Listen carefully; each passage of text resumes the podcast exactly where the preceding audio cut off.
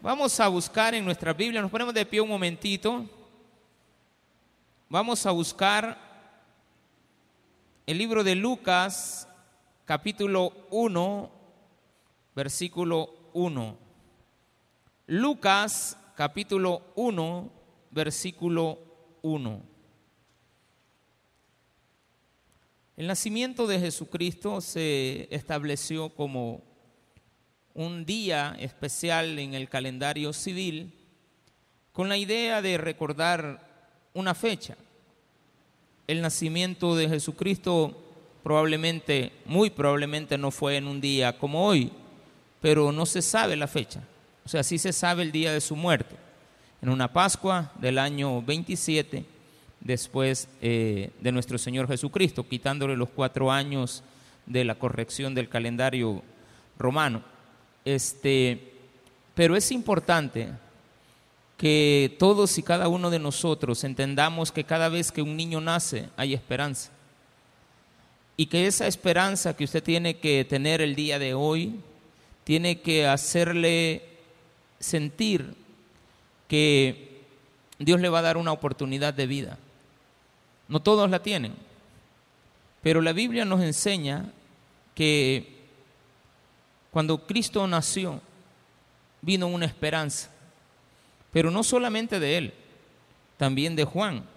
Entonces vamos a ver el nacimiento de dos criaturas, una de ellas como un regalo de Dios y otra de ellas, en el caso de Juan, es el regalo. Y en el otra, un día en el cual se marca una esperanza, pero también las condiciones que se le van a presentar a los cristianos no son fáciles. En el nuevo nacimiento vienen retos, eh, nuevas perspectivas, nueva oportunidad. El hecho de esperar que Cristo haga las cosas en nosotros es realmente aquel, aquello que Él hace contigo, de escogerte no para que vivas en victoria, sino para que te esfuerces y seas valiente, que no temas por más difíciles que las cosas se pongan. Vamos a leer cuatro versículos versículo 1 al 4. Lucas, puesto que ya muchos han tratado de poner en orden la historia de las cosas que entre nosotros han sido ciertísimas, tal como nos la enseñaron los que desde el principio lo vieron con sus ojos y fueron ministros de la palabra. Me ha parecido también a mí, después de haber investigado con diligencia, todas las cosas desde su origen, escribirlas por orden, oh excelentísimo Teófilo, para que conozcas bien la verdad de las cuales de las cosas en las cuales has sido instruido. Oremos al Señor Padre, gracias te damos, porque este día es muy especial en todas y cada una de las vidas de todos y cada uno de los seres humanos. Gracias por habernos enseñado tu palabra y estar un día como hoy celebrando la Navidad, pero más que todo escuchando tu palabra. En el nombre de Jesús, amén y amén. Gloria a Dios. Pueden tomar sus asientos. Qué bueno. Si le iba a dar un aplauso al Señor, déselo, amén, ya que todos estamos y alguien tuvo la intención de hacerlo. Bueno, Lucas nos regala algo muy especial. Nos regala la historia del nacimiento de dos criaturas. Y dice que no hay que poner en duda lo que está escrito porque son cosas ciertísimas entre nosotros. Pero Lucas tiene una cualidad en este caso. No le importa tanto lo que los demás piensan y que tenga en cuenta de que Cristo es algo en su vida, el Señor. Él dice, me ha parecido bien a mí investigar y llegar a una conclusión donde las cosas que son ciertas entre nosotros deben de servir como una verdad irrefutable. De ahí entonces que lo que vamos a leer es una historia verdadera, que para nosotros no tiene ningún cuestionamiento. Hay mucha gente que no cree en el nacimiento virginal de Jesús. Y tampoco otros no creen que una mujer de 80 años pueda quedar embarazada, como el caso de Elizabeth, la tía de Jesucristo. la tía en el sentido de que eran primas con, con María. Y también ver que la historia se va a ir formando de tal manera que la podemos identificar con bloques. La primera es la historia, fíjese lo curioso de este sermón. Vamos a hablar acerca de la historia de Jesucristo, pero hay que poner en orden las cosas y los acontecimientos para que usted descubra que realmente Cristo en su vida tiene que ser un actor de cambio. No estamos hablando del próximo año, estamos hablando de que todos los días de tu vida tienes que reconocer que eres una nueva criatura y que cuando un niño nace nos da esperanza. Cuando nacieron mis hijas yo tuve esperanza. Hoy, no, siempre seguimos teniendo esperanza. Hay un hermano, este, la encargada de escuela bíblica, está embarazada. Y hace poquito se sometió a una operación delicada porque era total. Y yo molesto a Giovanni y le digo, mira cómo está Catherine y cómo están los niños. Ya cuando le dije los niños se empezó a afligir. Y anda en la mente ya escuchando dos latidos de corazón. Ya no uno, sino que él ya oye dos. Pero eso le tiene que generar esperanza. Cuando nosotros nacimos, se me imagina de que su padre y su madre, o alguno de ellos, o algún familiar, puso esperanza en usted. Y creían en usted. Pero muchas veces hemos decepcionado. Porque nuestro nacimiento creó dificultades. Yo quiero que usted sepa que cuando a María se le dijo que iba a ser madre del Mesías, ella también sabía, por el conocimiento anticipado que tenía de la, de la vida del Mesías, que para ella iba a significar mucho dolor. ¿De qué madre de las que están aquí no ha sufrido por sus hijos? Estamos dispuestos a que nos entierren no a sepultar a nuestros hijos. Y ambas situaciones se presentaron de tal manera que los hijos murieron jóvenes. Nacieron con seis años, seis, meses de diferencia y también murieron con un poco tiempo de espacio. Juan murió dos años antes que Jesucristo. Era su primo y eran los, era el heraldo que había venido a la tierra. Entonces la primera historia que se nos presenta va desde el versículo 5 hasta el versículo número 25. No se la voy a leer, pero se la voy a relatar. En los días de Herodes, rey de Judea, había un sacerdote llamado Zacarías. Cuando nosotros decimos había un sacerdote, no nos ponemos a pensar algo que es muy curioso. Para ser sacerdote, usted tenía que ser del linaje de Aarón. Entonces este era hijo de Abías, que era un sacerdote conocido. Pero la situación era esta, que no era un sacerdote. Si usted se pone a pensar, que todos los del linaje de Aarón eran los sacerdotes, independientemente fungieran o no, eran llamados a ser sacerdotes. Por lo tanto, no eran pocos, eran miles de miles de miles de sacerdotes. Miles. Solo había un templo. Pero en este caso pasa algo muy curioso de un grupo de casi 20 mil sacerdotes, a Zacarías le tocó por suerte ser él el sacerdote que tenía que hacer el sacrificio. Entonces, los sacerdotes solamente participaban en tres ocasiones.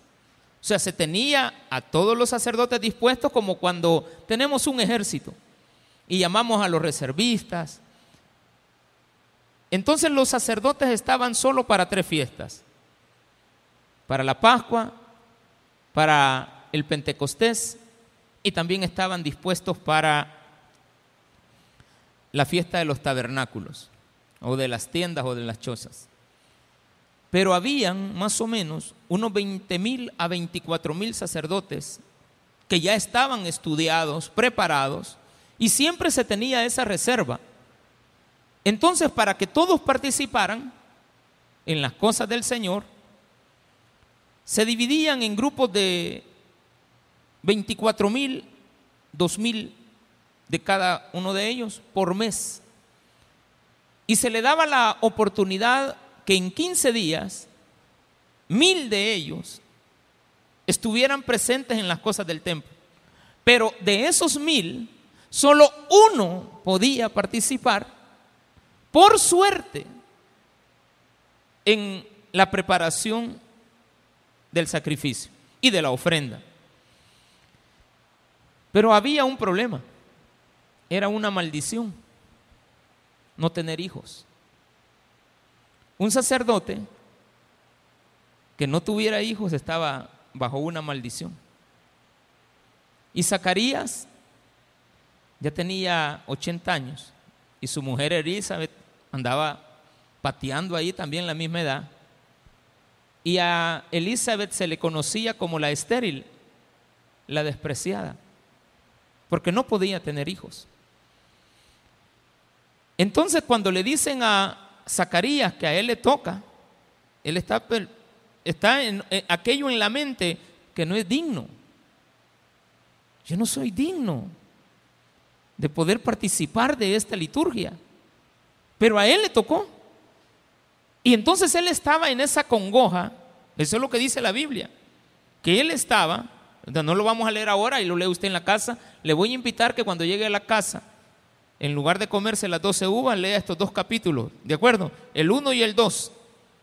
Lo va a andar leyendo, no va a andar leyendo nada usted, y tampoco vaya a andar, en lugar de salir a abrazar a la vecina, mejor, mejor lea la Biblia, ¿de acuerdo?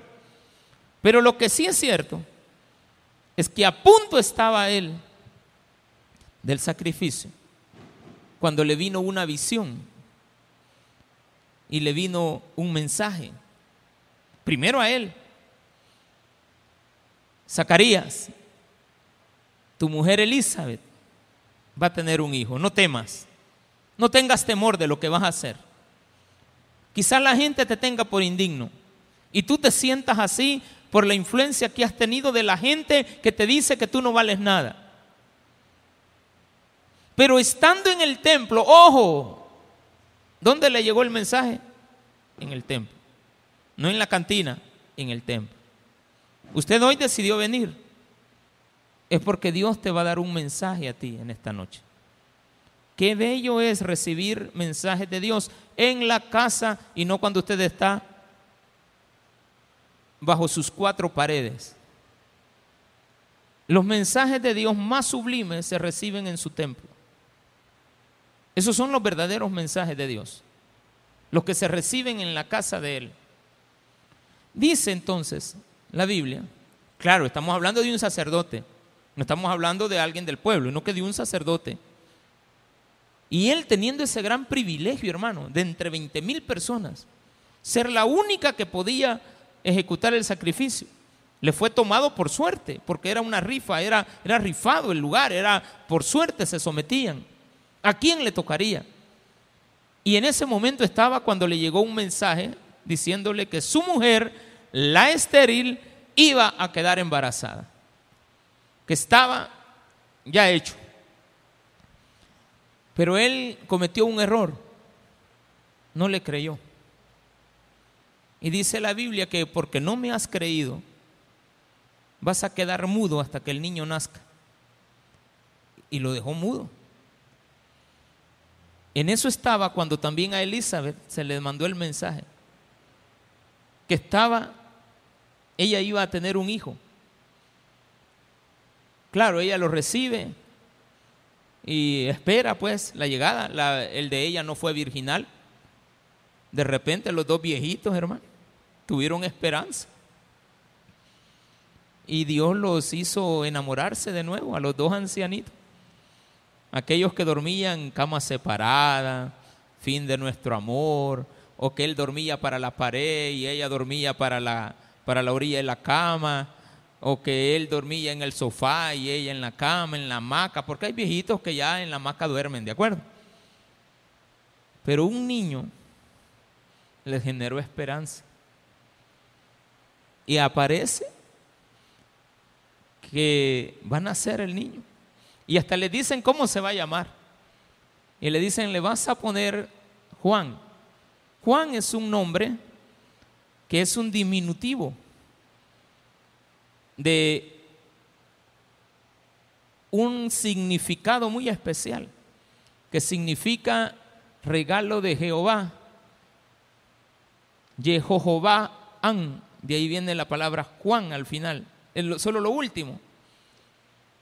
Entonces, la costumbre era ponerle el nombre de un familiar, pero nadie en la historia de toda la de todos los sacerdotes se llamaba Juan. Y otra cosa, curiosamente, cuando nacía un niño y era varón, había fiesta. Y estaban los músicos preparados, se le ponían mariachi, se hacía una gran algarabía si el niño era varón. Entonces todos estaban esperando, bueno, no habían ultras ni nada de eso que nosotros tenemos ahora, ¿verdad? Entonces se esperaba el nacimiento del niño y todos estaban a la expectativa. Y cuando el niño nace y saben que es varón, hacen una gran fiesta. Porque si eran hembras, se iban y no tocaban nada porque se manejaba la idea de que con un varón primogénito usted estaba manteniendo un linaje y que si era una niña la que nacía, pues no se celebraba porque iba a generar dolor en la madre y en el padre la partida de ellos o de ella cuando se enamorara. Entonces había tristeza en el hogar cuando una niña nacía, porque tenía que irse. Entonces no había linaje y era alegría para los que tenían varón. Entonces aparece esta historia y mientras tanto en el templo Zacarías está mudo.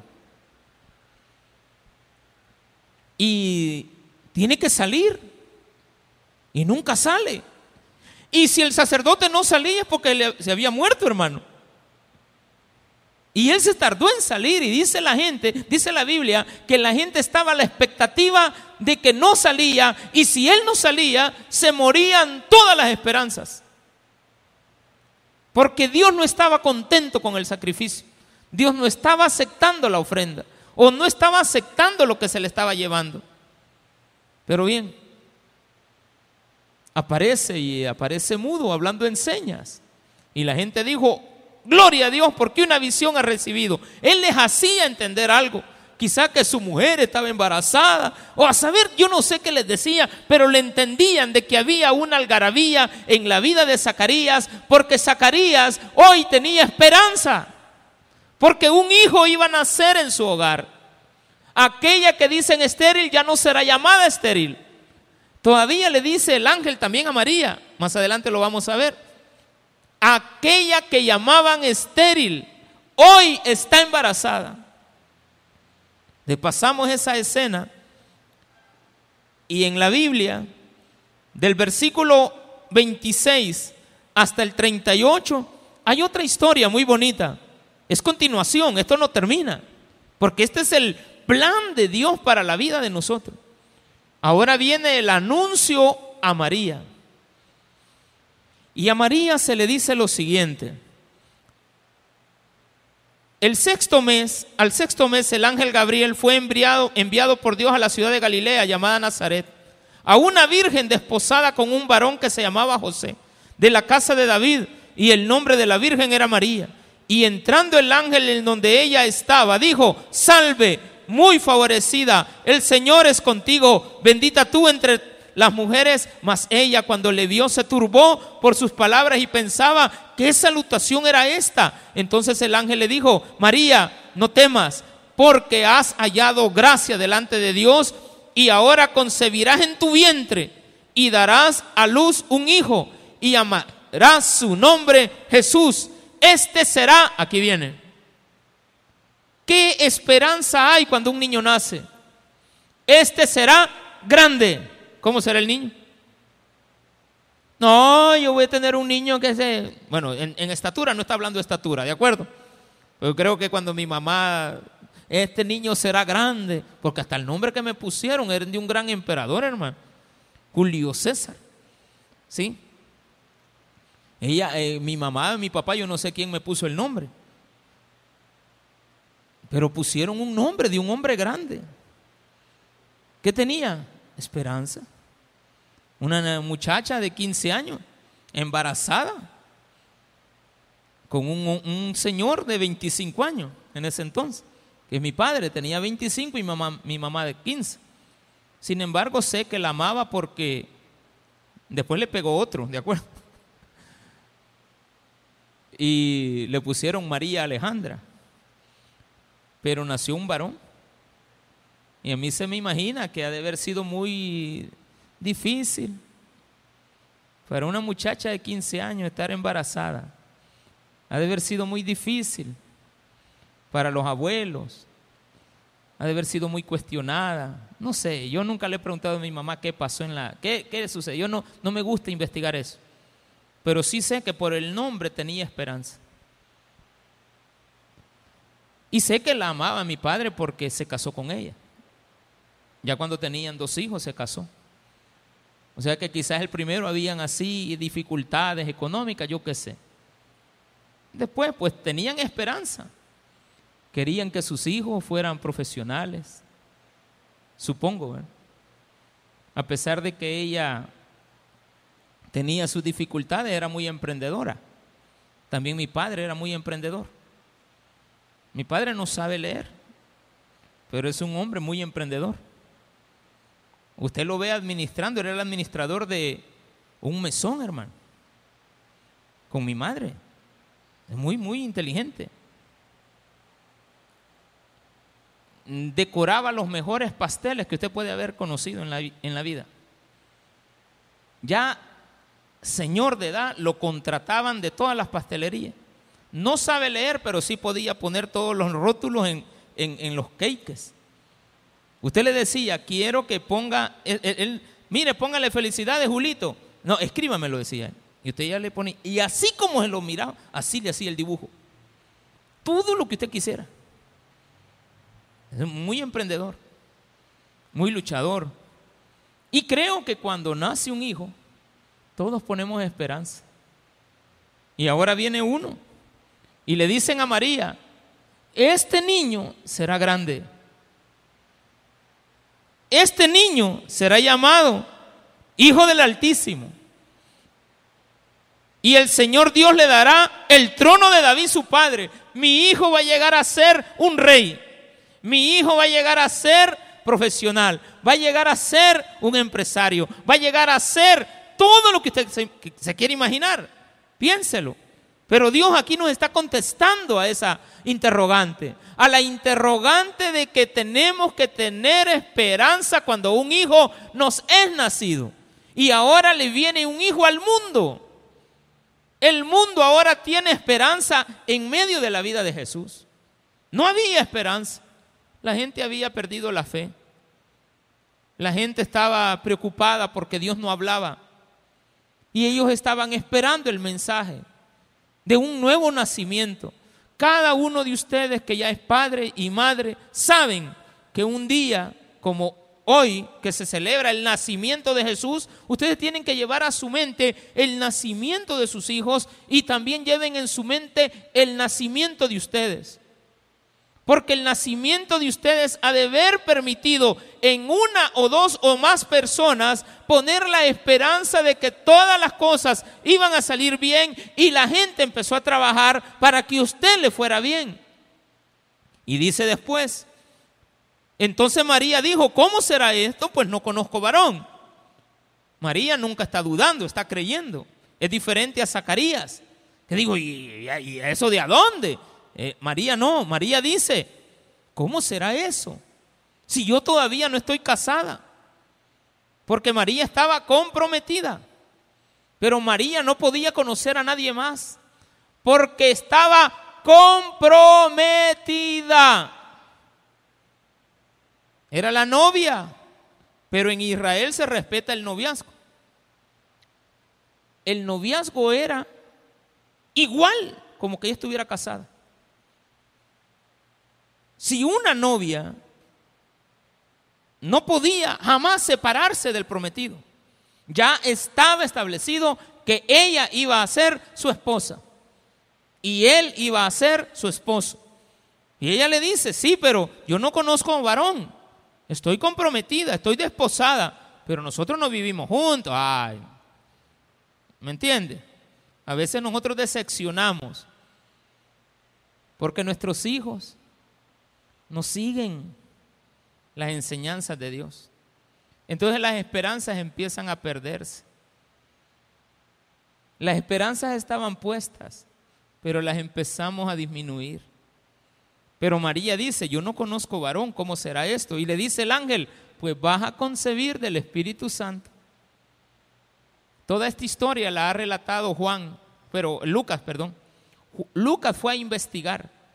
Y yo quiero que quede constancia, dijo, que esta historia que vamos a contar es una historia de esperanza, es una historia de lucha, es una historia donde vamos a someter el escrutinio del mundo para que sepan que Dios le dio esperanza a Zacarías, que le dio esperanza a Elizabeth para que dejaran de decirle la estéril y también a María, dándole esperanza en un niño, que no va a ser fácil la cosa.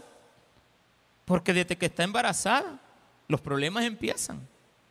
Pero María, en lugar de ir al templo a esconderse, en lugar de ir a, la casa a esconderse, no. Seis meses después dice, bueno, en, esa misma escena dice, bueno, ya sé que mi prima está embarazada. Tiene seis meses de adelanto. En lugar de quedarse, ay, yo soy la madre de Jesucristo, humildad. Yo voy a ser la madre del Mesías, humildad. ¿Y sabe qué hizo? Irle a ayudar a su pariente. Y se fue donde Elizabeth. Dice la Biblia del versículo 39 en adelante. Y llegaron las dos y se encontraron. Y le dice Elizabeth, y ese privilegio que tengo de que me visite la madre de mi Señor. ¿Cómo le dicen a Jesús? Hay esperanza en Jesús. Porque pronto llegaste, el niño que ve en mi, en mi vientre se movió, saludó a su primo, a pesar de que él es mayor, reconoce el respeto sobre el menor. Llega la plática, y le dice, bendita tú entre todas las mujeres. Esta situación es bien complicada porque esa bendición también va acompañada de algo, el dolor causado. María iba a sufrir. Cuando Dios te escoge, ojo en esto, cuando Dios te escoge, te escoge para que luches. Cada uno de nosotros cuando nacimos de nuevo, fuimos escogidos por Dios para luchar, no para tener una vida tranquila. Fuimos escogidos por Dios para tener fuerzas, porque Dios ha puesto la esperanza en mí desde que nací de nuevo. Cada persona que nace de nuevo genera una esperanza para el mundo. Y Dios dice, bueno, voy a escoger a todos los que están acá, pero yo no los estoy escogiendo para que vivan en un lecho de rosas. Los estoy escogiendo para que sepan que la vida no es fácil. Y que Jesucristo, María, cuando nace el niño, no nace en su casa, dificultades mandan una orden de decir, bueno, vamos a mandar a hacer este, un censo y era obligatorio que todos volvieran a sus hogares. Y entonces había que volver. Él era de la ciudad de Jerusalén, pero y en el camino iba y no alcanzó a llegar. Todo estaba lleno, había que empadronarse. Y aparece la historia de que el niño nace en un pesebre. María era una mujer pobre, no era rica. Tampoco era una persona pobrecita. No, tenía la promesa de estar ya de un muchacho, de un señor que se iba a casar con ella, muy eh, en edad, quizás unos 10 años de diferencia entre María y José. Pero a la larga, las dificultades comienzan. El niño nace y nace en un pesebre. El niño nace y hay que salir huyendo porque quieren matar al niño. Regresan y en una ocasión, dice el capítulo 2 de Lucas, que fueron a Jerusalén. El niño ya había crecido, tenía 12 años. Y había una situación que había que cumplirla. Y es de que a los niños hay que llevarlos al templo. Cuando se presenta un niño en la casa de Dios, hay que estar comprometidos a educarlo dentro del conocimiento de la palabra de Dios. Entonces cuando el niño Jesús nació, le trajeron a Jerusalén para presentarle. Tenía ocho días, eh, a los cuarenta días, pero a los ocho días lo circuncidaron y le pusieron Jesús. Y luego fue presentado en el templo. Cuando es presentado en el templo, todos tienen esperanza porque va a haber un niño que va a ser educado en las cosas del Señor. Educan al niño y cuando tiene 12 años, es la mayoría de edad, no es los 18. En Israel la mayoría de edad se alcanza a los 12 años. Pero a los 12 años hay que instruir al niño en las cosas de Dios. Y ellos viajaron a Jerusalén. Y pasó algo muy extraño. ¿Qué pasa si un hijo de ustedes se pierde? Ustedes se desesperan. ¿O no? El hijo no ha venido. Aquel hijo que usted ha puesto esperanzas.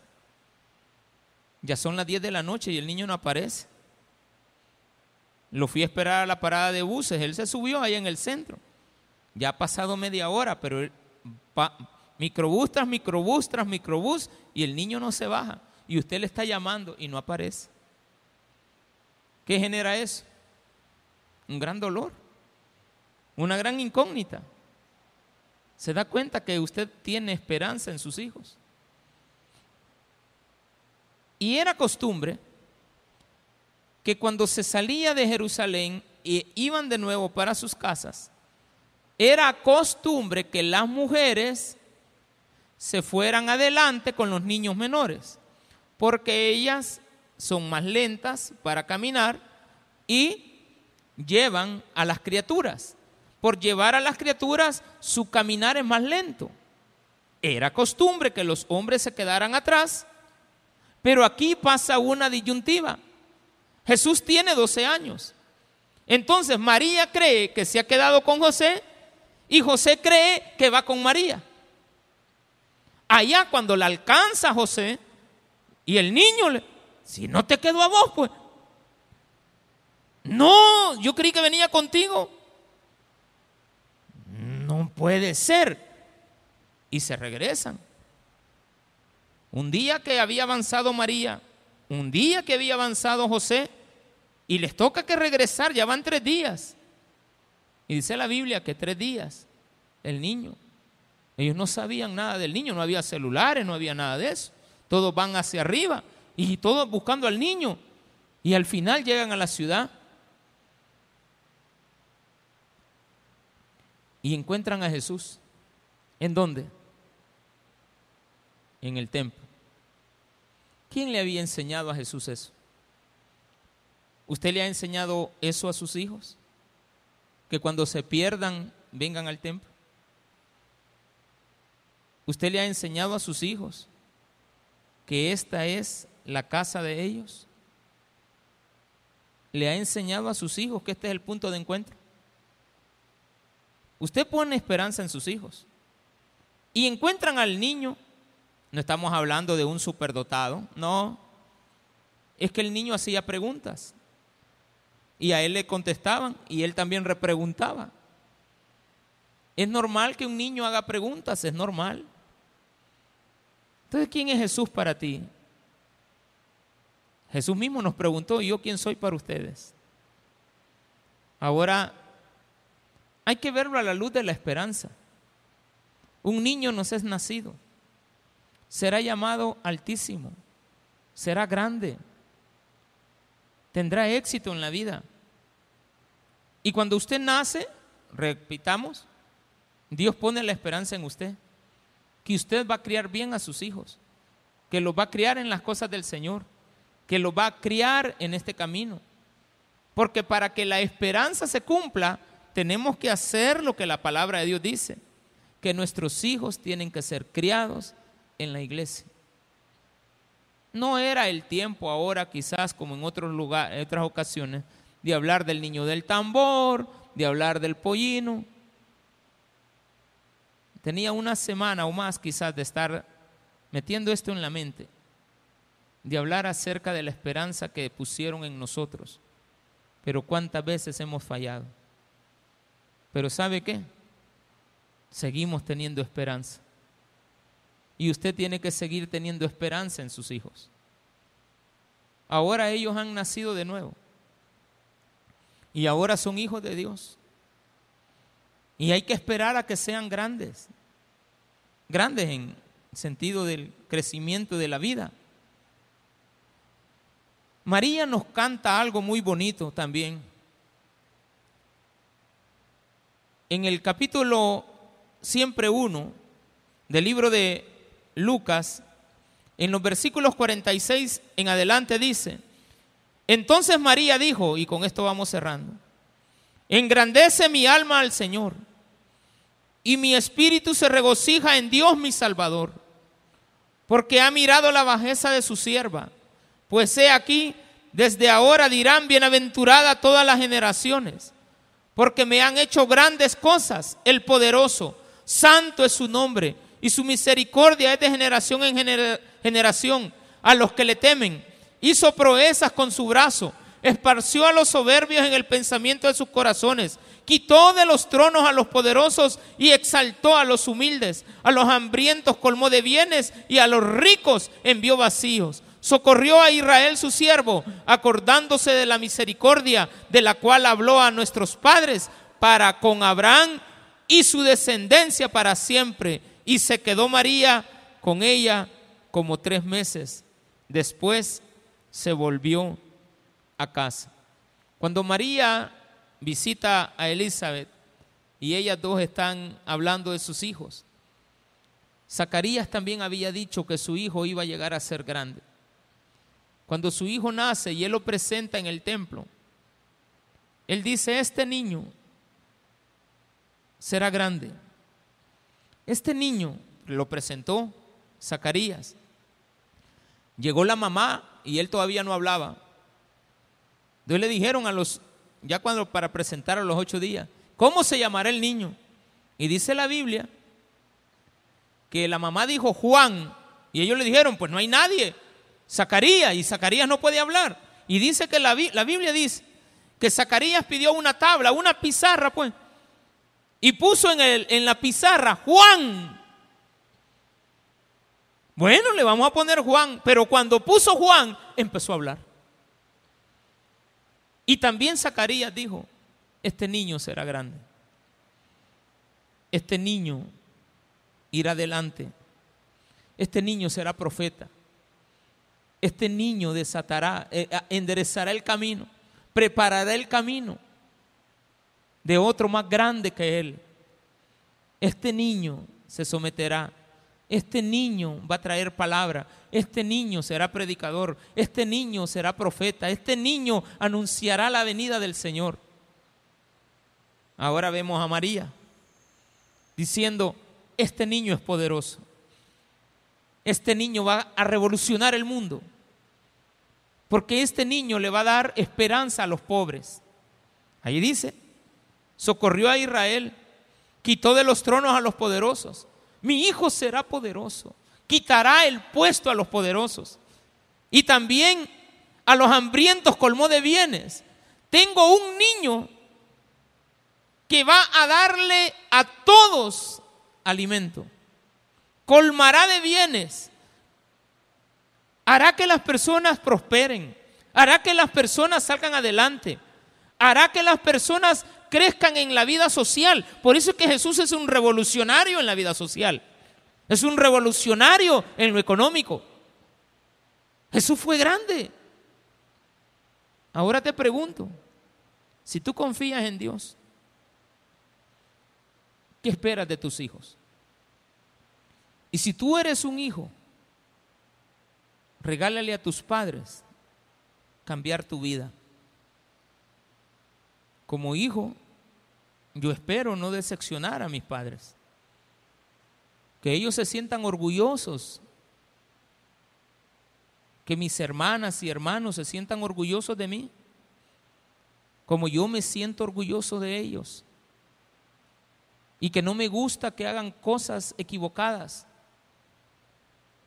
que me, molesto, porque yo quiero lo mejor. Yo quiero lo mejor para ustedes. Yo quiero que ustedes en esta Navidad recuerden que tienen esperanza. Esta es una nueva etapa de la vida. Y en esta nueva etapa de la vida tenemos que saber identificar que sin Cristo no somos nada. Porque Cristo nos dará alimento le dará el socorro a Israel. De generación en generación se hablará de su nombre. Todos los niños que ustedes tienen en la escuela bíblica, cuando ellos salen con un dibujo, cuando ellos salen con, con este, una Biblia y hablándole de Cristo y hablándole de las cosas que han aprendido, que a pesar de tantas dificultades que tenemos para enseñarles, tratamos la manera de enseñarles lo mejor que podemos. Entonces en esta iglesia tiene que haber algo en esta noche. Es una noche de esperanza. Porque tenemos a alguien en quien hemos creído. Y Cristo cree en ustedes. Cristo no los trajo aquí para que estén sentados. Cristo los trajo aquí para que luchen, para que salgan adelante, para que tengan esperanza, para que digan, Señor, gracias por esta Navidad. Hoy voy a abrazar a mis hijos, hoy voy a abrazarlos, hoy voy a ir a visitar a mis padres y les voy a enseñar a mis padres que la esperanza que ellos pusieron cuando yo nací es una, una nueva oportunidad para ellos para que le den gloria a Dios. Cuando nuestros padres en su vejez nos vean, que no nos vean derrotados, que no nos vean borrachos, que no nos vean destruidos. Si estamos destruidos hoy, hoy esta Navidad, este día es para que cambiemos esa actitud y sepamos que Dios nos va a proteger y que vamos a estar con Él porque vamos a pasar en el templo. Y en el templo es que Dios te va a hablar, así como le habló a Zacarías, porque Él era el sacerdote y tú eres el sacerdote de tus hijos. Tú eres esa mujer que está esperando al sacerdote que llegue. Y Elizabeth estaba esperando a su marido. Usted se imagina esos dos ancianitos. Y usted se imagina también a José cuando María le dijo, él se dio cuenta que estaba embarazada y él no la quiso abandonar. Y estaba en eso, en esa disyuntiva, en ese problema mental. ¿Qué ha pasado? Y el Espíritu Santo le dice, no dejes a María, recibe al niño recibe a la madre y salgan adelante. Y el niño dice la Biblia que llegaron unos pastores, con esto cierro, y llegaron unos pastores. ¿Por qué unos pastores, hermano? Qué curioso es esto. Que los pastores ocupaban una de las de los oficios más denigrantes que habían en Israel. Ojo en esto. Ser pastor, ah, pastor de ovejas, ah, no es nada. Valía más ser carpintero, valía más ser este picador de piedra, era de la construcción, el albañil, que el que cuidaba las ovejas. El que cuidaba las ovejas era de los trabajos menos pagados. Era como el rozador de caña, imagínense. No, no, no los cañeros, ¿verdad? Ellos son ricos. No, no, no, no, los dueños de los ingenios. Ah, yo soy cañero. No, el, el rozador de caña. Él es un pobrecito. Entonces, al, ¿a qué pueblo escogió Dios? Escogió a aquellos que se encargaban de preparar al cordero que iba a ser sacrificado. Porque quienes determinaban qué cordero, qué oveja era la que estaba lista para el sacrificio. Eran los pastores. Y los pastores que se encargaban de preparar a los corderos para ser sacrificados, a ellos también se les da el anuncio. Porque no escogió a otro, escogió a unos pastores para que fueran a dar el anuncio. Y llegaron donde María y vieron al niño entre el en el pesebre. Y el pesebre estaba construido de madera como símbolo de que el niño tenía que morir en un madero. Y ellos, a pesar de que estaban viendo esa escena, dijeron, nos ha acontecido algo. Un ángel nos salió al encuentro y nos dijo que viniéramos a ver al niño que ha nacido. ¿Para quién fue la esperanza? Para los obreros, para los pobres, para los que trabajan, para los pastores, para servidores, para los obreros de la casa de Dios, que son ustedes también. De todos los que estamos aquí, no podemos tener pretexto de que este día Dios nos ha escogido para darnos el mensaje de que hay esperanza a pesar de las dificultades. Démele un fuerte aplauso a nuestro Señor.